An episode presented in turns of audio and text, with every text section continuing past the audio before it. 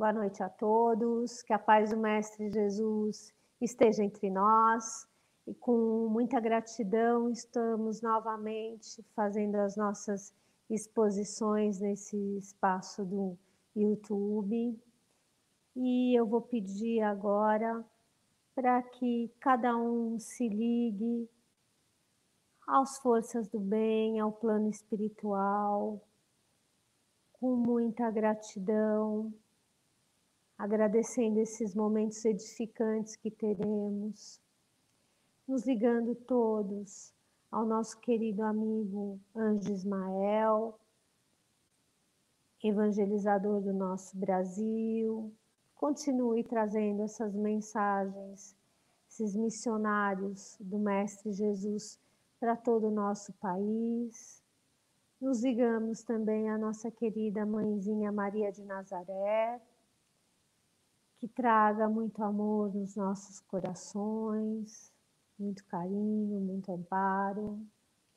Ao Mestre Jesus, estamos sempre ligados através das suas inspirações, de seus emissários, para que sempre possamos continuar no caminho do bem e a Deus, nosso Pai, eterna gratidão por tudo que somos, tudo que temos, oportunidade de estarmos encarnados, oportunidade de estarmos evoluindo.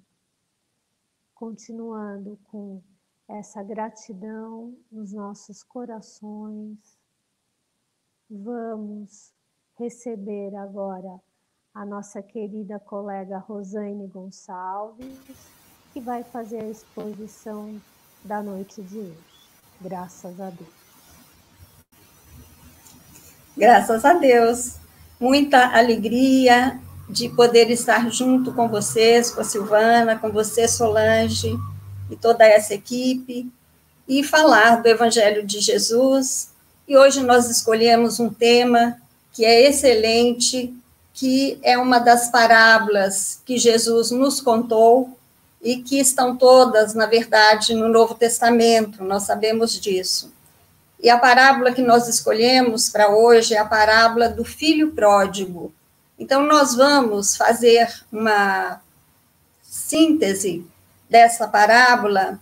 Um senhor, ele tinha dois filhos, e o filho mais novo é, decide pedir ao pai que ele é, divida a herança já em vida, porque ele queria ganhar mundo, ele queria sair. E o pai, então, concede a ele a herança. E esse filho mais novo decide, então, como dissemos, ganhar o mundo, e ele assim o faz. Mas ele faz sem fazer uma programação, ele, ele simplesmente vai, é, dissipa todo aquele dinheiro com orgias, com festas, sem uma ocupação útil, e o filho mais velho permanece com o pai. E esse filho mais novo, então, tendo gasto todo o dinheiro, o que acontece? Ele, então, vai eh, começar a sofrer as consequências. Ele vai é, começar a passar fome, ele vai começar a sofrer, claro, e ele, então, vai começar a trabalhar num local. A gente imagina que seja uma grande fazenda, porque ele vai cuidar de porcos. E ali ele, com aquela fome que ele está sentindo, ele tem desejo de comer até aquelas bolotas que os porcos é, comiam. E ele, então, naquele momento, ele tem aquela tomada de consciência, após tanto sofrimento, tanta sede material, né? Ele começa a ter a sede espiritual. E ele então, caindo em si, ele faz um mergulho para dentro de si. Então ele vai lá fundo no coração e ele vai perceber que na casa do pai ele tinha tudo. E ele tinha também é, o, o pai fornecia além do alimento material, ele tinha amor, ele recebia tudo aquilo que era necessário para uma vida serena, tranquila, uma vida proveitosa. E ele, então, caindo em si, ele, ele diz para ele mesmo: Olha, pai, né? Ele, ele leva os olhos aos céus e diz: Eu pequei contra o céu e contra ti. Eu já não sou digno de ser chamado filho, né? Filho de Deus, filho do meu pai. E ele decide retornar. Claro que ele vai aí se precaver para retornar.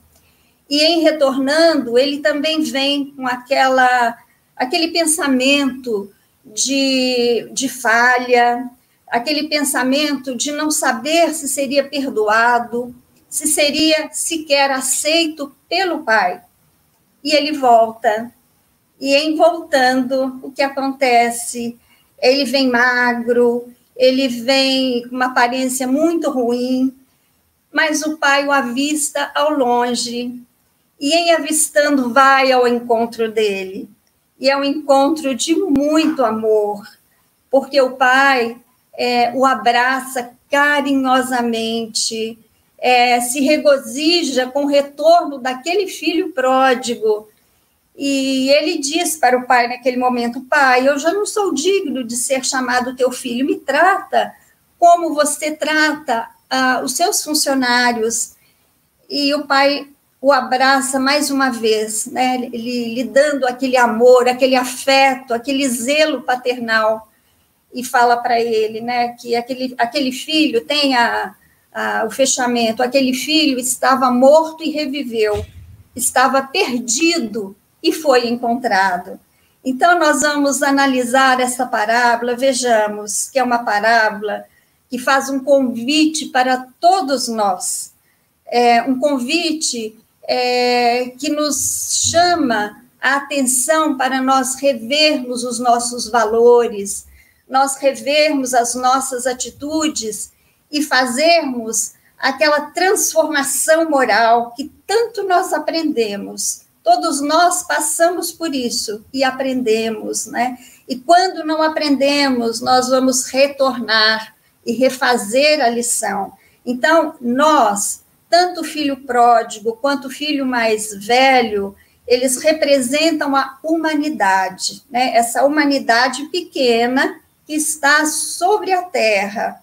Nós também recebemos essa herança que, os, que o Pai nos dá, que são os nossos talentos, são os carismas, né, que a, a igreja chama, mas que Paulo fala dos dons, dessa diversidade de dons que nós temos.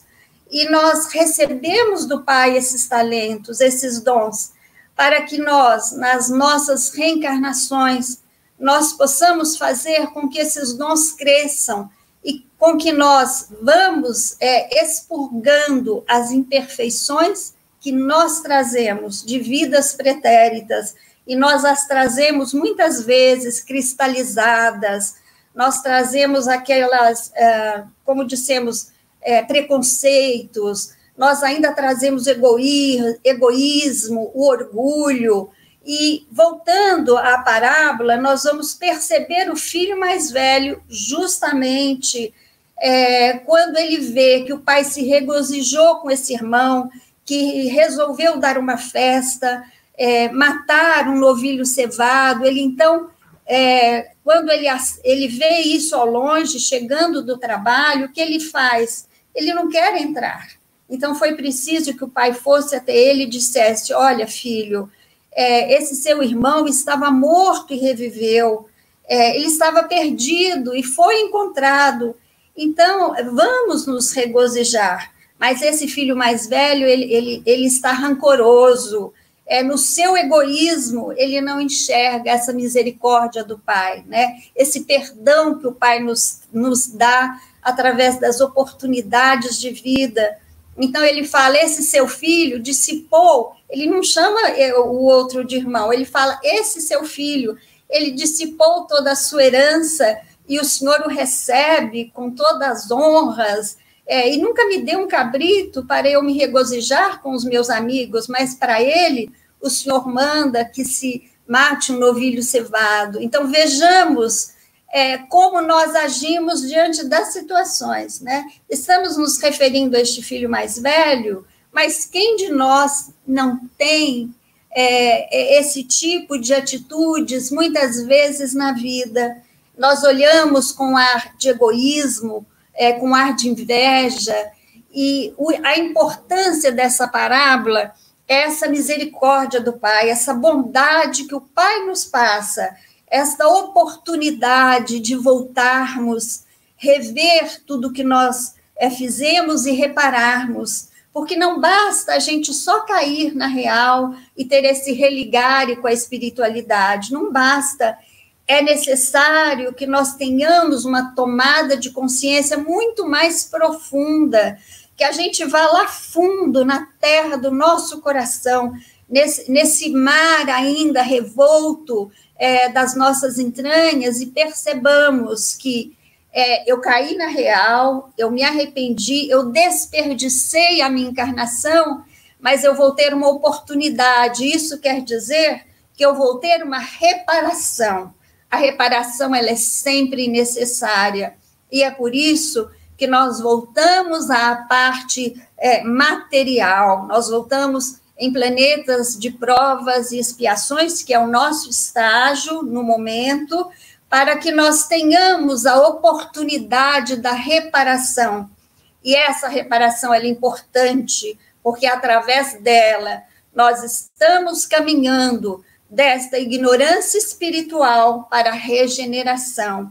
É o nosso caminhar no momento na Terra, neste momento de grande transição que nós estamos passando. E essa transição, ela justamente faz com que nós é, revisemos a nossa vida, principalmente neste momento, que é o momento em que todos nós estamos passando por uma grande pandemia, uma grande reclusão social que assola não só o nosso país, mas assola os lares do mundo inteiro, né? Assola o nosso lar. Então, nós que estamos neste momento, é, a grande maioria, nesta reclusão social, é tempo de nós valorizarmos as nossas vidas, valorizarmos a nossa família, nos humanizarmos, darmos tempo para o outro, como nós desejamos ter tempo para nós. Vamos sair desse egoísmo, desse lado egóico ainda que está cristalizado dentro de nós. Vamos perceber o outro, vamos dar atenção para aquela criança, vamos brincar com ela vamos conviver com os nossos cônjuges, cônjuges com os nossos idosos, é, vamos dar atenção se não podemos estar presencialmente, é, estaremos virtualmente, vamos ligar, vamos desejar coisas boas e vamos buscar nós mesmos as nossas transformações através do alto amor. É, por isso nós falamos que as parábolas de Jesus elas são tão importantes, elas são atemporais, porque elas trazem esse chamamento de que nós desejamos que o Pai sempre olhe por nós, zele por nós, é, perdoe essas nossas, esses nossos equívocos, esses nossos erros, mas é preciso com que nós façamos a nossa parte porque Jesus disse uma coisa linda é, naquela parábola das, das, ovelha, das ovelha, da ovelha perdida, onde ele fala daquele pastor que sai com 100 ovelhas e uma sai da linha, se perde. Então, o que, que aquele pastor faz? Ele deixa as 99 justas, né, que já estão regeneradas, e ele vai em busca justamente daquela ovelhinha que está perdida, e em achando aquela ovelha, ela vem a ele, o que acontece? É, ela vai se redimir, ela vai se regozijar com esse zelo do Pai, com esse amor do Pai que vai em busca dela. Então, Jesus fala para nós, porque essa parábola se assemelha à do, do filho pródigo. Então, Jesus diz que há mais alegria nos céus por um pecador que se arrepende do que por 99 justos, né, que já encontraram o caminho da redenção, ou seja, já aceitam as leis divinas e se esforçam sempre por conviver com elas. essa é a nossa tarefa: entender as leis divinas, entender, através dessa parábola que nós falamos hoje, é, que as leis, é, principalmente quando se fala de ação e reação, de causa e efeito, que tudo que nós fazemos tem uma consequência e nós somos responsáveis por tudo que nós fazemos.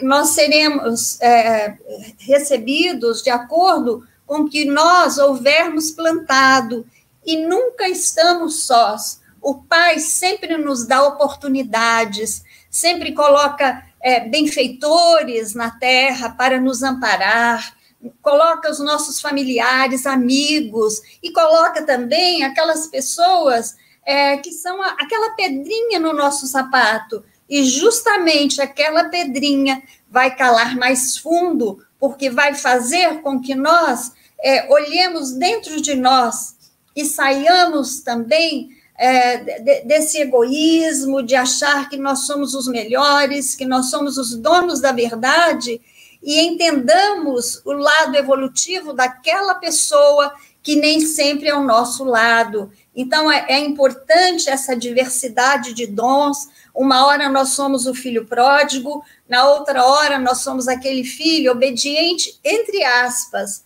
porque ele também tem aí o seu lado egóico, é, ele não aprendeu a perdoar e não entendeu a bondade do Pai, a misericórdia do Pai, que é infinita e que é para todos nós indistintamente. É, não sei se eu estou passando do horário, a Silvana me fala, e nós queremos, queremos dizer que as parábolas que Jesus nos trouxe elas são, já dissemos, atemporais, porque elas calam fundo em nossas vidas, em todos os momentos, e é importante que nós pensemos a respeito, que nós reflitamos, porque o momento é esse, é uma chamada também à nossa humanização, a enxergar se realmente nós temos bondade dentro de nós, porque o outro lado nós temos. É, enxergar mais esse lado, priorizar muito mais esse lado humano, né?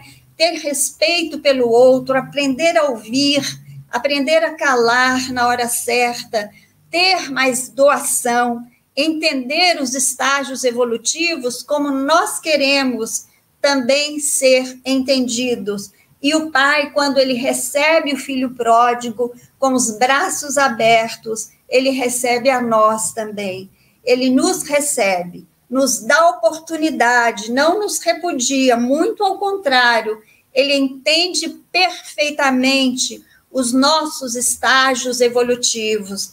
Ele sabe exatamente aquilo que nós podemos dar, aquilo que nós podemos melhorar e aquilo que nós podemos crescer. Então, nós recebemos essa oportunidade de vir mais uma vez à Terra para progredir, para sair realmente desse lado, às vezes, bárbaro, desse lado, muitas vezes, de, de provas, expiações, onde nós chegamos para aprender, para crescer, melhorar, conviver e buscarmos o lado da regeneração.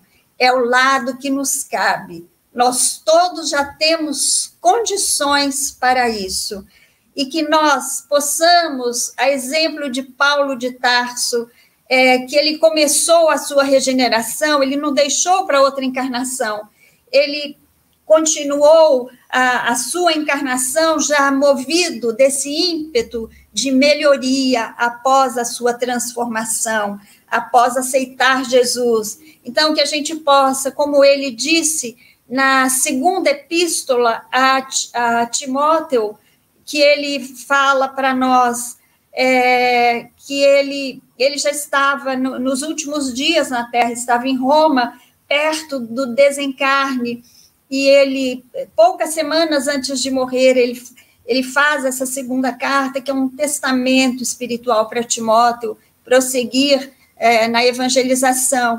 E ele fala: é, Eu combati o bom combate, eu terminei a carreira, e guardei a fé.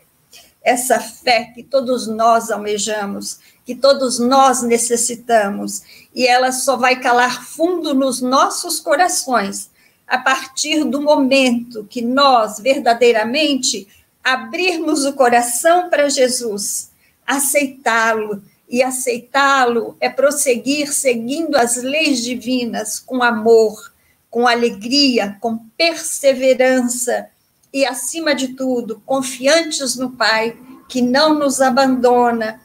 E vamos lembrar, para finalizar, lembrar de Madre Teresa de Calcutá, que ela disse que as mãos que operam, as mãos que trabalham, elas são muito mais é, sagradas, elas são mais úteis do que somente aqueles lábios que rezam, que oram, que possamos perseverar e rogar ao Mestre amado Jesus e a Deus nosso Pai que nos envolvam a todos na sua luz, na sua bênção, nos direcionando sempre para que juntos possamos caminhar de boa vontade, com entendimento para Deus, nosso Pai, a, através de Jesus, porque Ele é o caminho, é a verdade e a vida. Graças a Deus. Graças a Deus. Novamente, com muita gratidão após essas palavras tão edificantes da Rosane, que possamos colocar em prática nas nossas vidas. E nessa vibração, eu vou pedir para cada um retire o que tiver de melhor dos seus corações, para que possamos disponibilizar para o plano espiritual, para que seja levado a todos os cantos e recantos do nosso planeta, para que todos os dirigentes tenham bom senso, façam o que for de melhor para o seu povo, para o seu país. Pedimos em especial para o nosso Brasil, para a nossa cidade de São Paulo, pedindo que haja muita serenidade, que haja muita fé, possamos passar da melhor maneira possível por essa fase diferente que as forças do bem nos norteiem, possamos contribuir com bons pensamentos, com pensamentos positivos, com reflexões que possam nos ajudar e ajudar o nosso próximo. Pedimos licença para que Jesus entre na casa de cada um de nós, que se faça a sua paz, que se faça a sua luz para cada mãe, cada pai, cada filho. Que possamos sempre ter todas essas benesses em nossos lares e com elas possamos seguir firmes no propósito do bem, no propósito de sermos um pouquinho melhores a cada dia. Mais uma vez, Agradecemos a Silvana por estar proporcionando essas lives em nossos lares. Agradecemos a Rosane Gonçalves por essa exposição tão edificante e, se for permitido, nos encontraremos novamente na próxima quarta-feira para mais uma exposição do Evangelho de Jesus. Que assim seja. Uma ótima semana para todos nós. Graças a Deus.